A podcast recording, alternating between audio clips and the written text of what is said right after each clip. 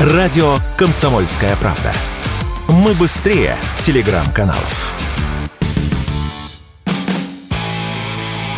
Автоньюз. Совместный проект радио КП. Издательского дома «За рулем». Российская ассоциация автомобильных дилеров предлагает программу искусственного дыхания для автомобильного рынка России. Предлагается первое – отложить введение повышенного утилизационного сбора. Второе – возобновить программу утилизации старых машин.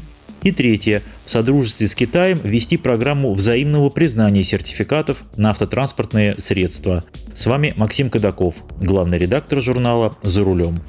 Как вы знаете, повышение утильсбора вводят для того, чтобы облегчить жизнь российским автопроизводителям. Но резкий скачок утильсбора ударит не только по ввозу в страну бывших в употреблении машин, но и новых.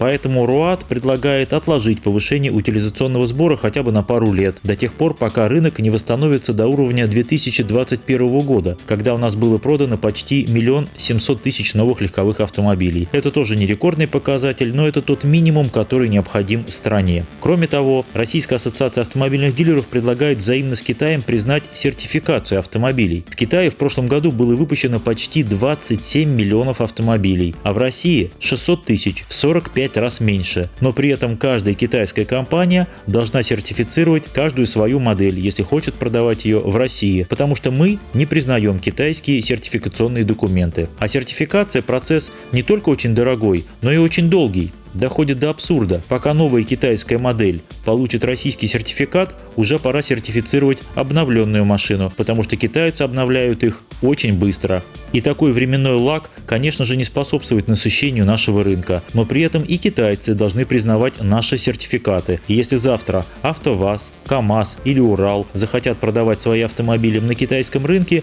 у них, конечно же, должна быть такая возможность. Кроме того, ассоциация предложила возобновить программу утилизации старых автомобилей и выплачивать за сданный в утиль автомобиль 100 тысяч рублей в счет покупки новой машины отечественного производства. Я полностью поддерживаю эту инициативу, но я предложил ее слегка модернизировать и компенсировать 100 тысяч рублей абсолютно каждому покупателю российских автомобилей. Дело в том, что при нынешних ценах обладатель мертвого автомобиля, который не жалко сдать в утиль, не в состоянии купить новую машину, и 100 тысяч рублей ему не помогут, хотя, безусловно, это приятная добавка. Поэтому помогать нужно всем, кто сейчас готов поменять свой старый, работоспособный и вполне живой автомобиль на новый – более безопасной, более современной и экологически чистой. Ну а денег-то хватит на мое предложение?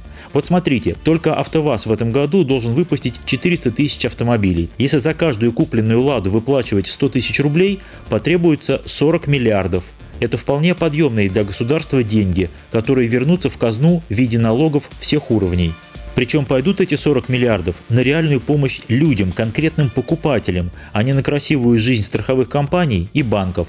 Ну а если этой помощи окажется недостаточно, то каждый покупатель сам вправе взять автокредит, если захочет. Понятно, что 40 миллиардов сумма, конечно же, приличная, но ее можно сократить более тонкими настройками. Например, компенсировать 100 тысяч рублей только при покупке автомобилей с глубокой степенью локализации, или при покупке автомобилей ценой до 1 миллиона рублей, или при покупке только Лады Гранты, самого дешевого российского автомобиля, ну и так далее. То есть это настраиваемый параметр, который можно регулировать. Главное сохранить сохранить принцип – реальная помощь покупателям российских автомобилей. И, конечно же, нужно следить за тем, чтобы под эту программу заводы и дилеры не подняли цены на те же 100 тысяч рублей.